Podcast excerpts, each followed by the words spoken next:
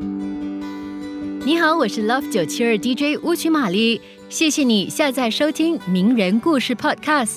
在名人故事中，我将和你分享一个个缔造奇迹的传奇人物，有刻苦钻研的科学伟人，开拓创新的时代精英，运筹帷幄的政治英雄等。希望他们的人生智慧能让你获得启发。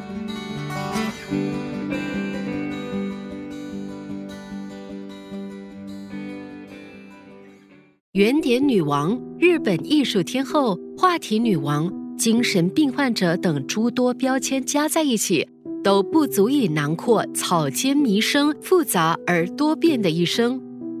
一九二九年，草间弥生出生在日本长野县松本市的一个富裕家庭，但由于父亲的放荡生活和离家出走，导致家庭分裂。草间弥生的母亲患上了歇斯底里症，这也让草间弥生自幼形成了孤独性格。不到十岁时，草间弥生患上了一种神经性视听障碍疾病，这使他经常出现幻听幻视。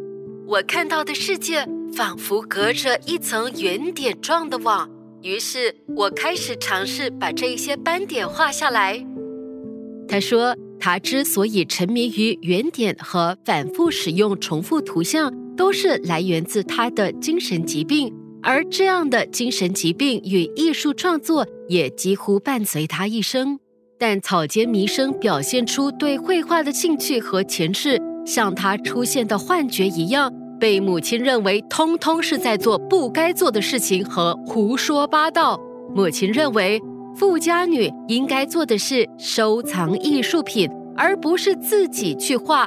更何况草间弥生的画作实在让人无法理解。而且透露出莫名的诡异。母亲毁掉草间弥生的画布，罚他和工人们一起干活，经常把他关起来。强烈的恐惧让草间弥生的精神接近崩溃。一九五五年，二十六岁的草间弥生在旧书店发现了美国女画家乔治亚·欧基夫的作品，在一位懂英文的堂兄的帮助下。他写信给乔治亚·欧基夫寻求帮助。虽然我在远方，虽然我在艺术的道路上才刚刚起步，我还是恳请您为我指路。深受感动的女画家回信给草间弥生，表示愿意在美国推荐他的作品。两年后，草间弥生拿到了去美国的签证。离开之前，母亲给了他一百万日元，告诉他永远不要踏入家门。临走前，草间弥生在家外的河堤上毁掉了数千件作品，以表达对母亲的愤怒。童年的记忆虽不尽美好，却极大的激发了他的创造力。草间弥生不但发明了那些张牙舞爪的类似花卉的植物，还将它们做得越来越庞大。花和植物一度成为草间弥生创作的主题。他在洛杉矶展出的。午夜怒放之花系列正是他对童年的回忆。草间弥生在小说《中央公园的毛地黄》中，通过描写一名日本女孩在纽约的遭遇，展现了自己的早年经历。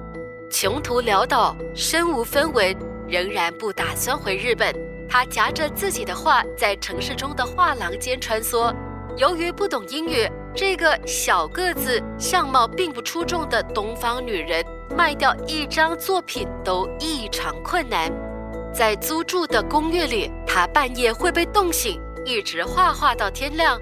在街边的垃圾篮中拾起鱼头和丢弃的烂菜头，并用这些材料熬了一碗热汤。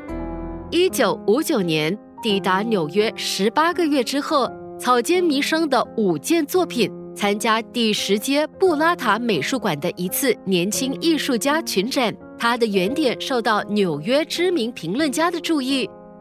五年后，草间弥生又组织了名为“千船会”的展览，他因那些包含了女权主义、原生艺术的软雕塑而轰动一时。虽然名气大振，草间弥生还是不被纽约主流艺术圈所认可。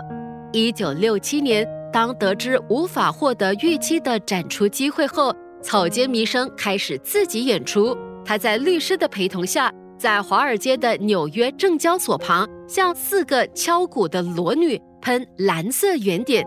警察迅速将他们驱散，但这引起了美国媒体的高度关注。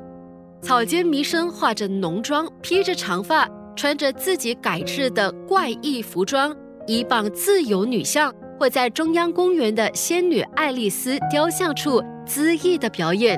人潮从四面涌来，每个观众需要付两美元门票。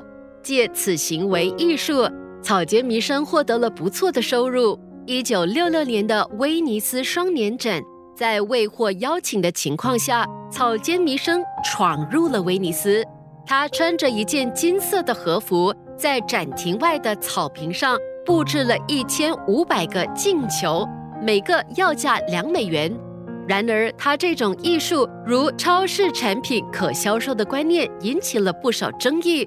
他的举动遭到了展览方的禁止，他们无法接受这种。将艺术当热狗和冰淇淋一样贩卖的行径，被赶出来之后，草间弥生身穿红色的紧身衣，摊开双臂躺在镜球中间，风头超过所有参展艺术家。尽管草间弥生具有实验性的创意，并制作了大量的作品，但他仍然被艺术界人士忽略。当别人通过模仿他的作品而明显成名时，草间弥生却一直得不到认可。他感到沮丧，他变得越来越孤立，他持续的被艺术界排斥，导致他的精神健康状况不断恶化，最终导致他在一九七三年回到日本。四十出头的他在祖国还是一个不知名的艺术家，实际上他必须重新开始。由于精神健康持续困扰着他，他在一九七七年住入了精神病院。他一直选择在那里生活，至今。即刻上 Me Listen App 下载收听更多名人故事。你也可以在 Spotify 以及各大 Podcast 平台下载收听。